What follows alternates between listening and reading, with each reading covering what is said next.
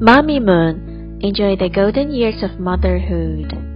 I Love Mommy by Laura Gates Galvin, illustrated by Helen Graper.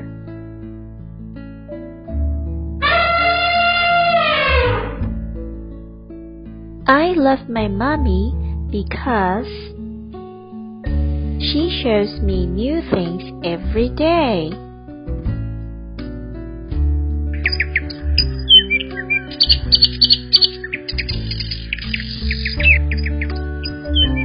Together, we love to sing and play.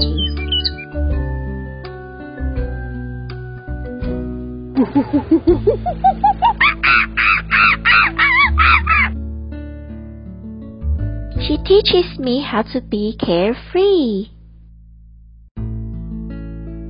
She always takes good care of me.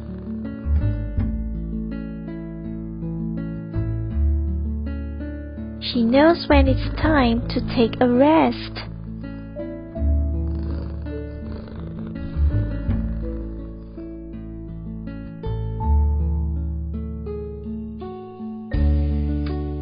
When it comes to mummies,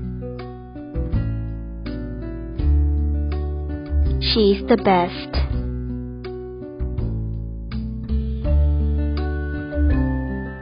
Boys and girls, what new things does your mummy show you?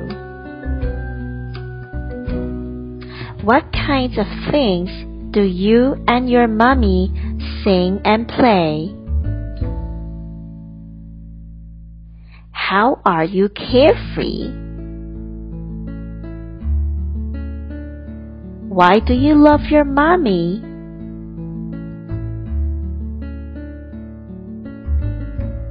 What animal is your favorite from the story?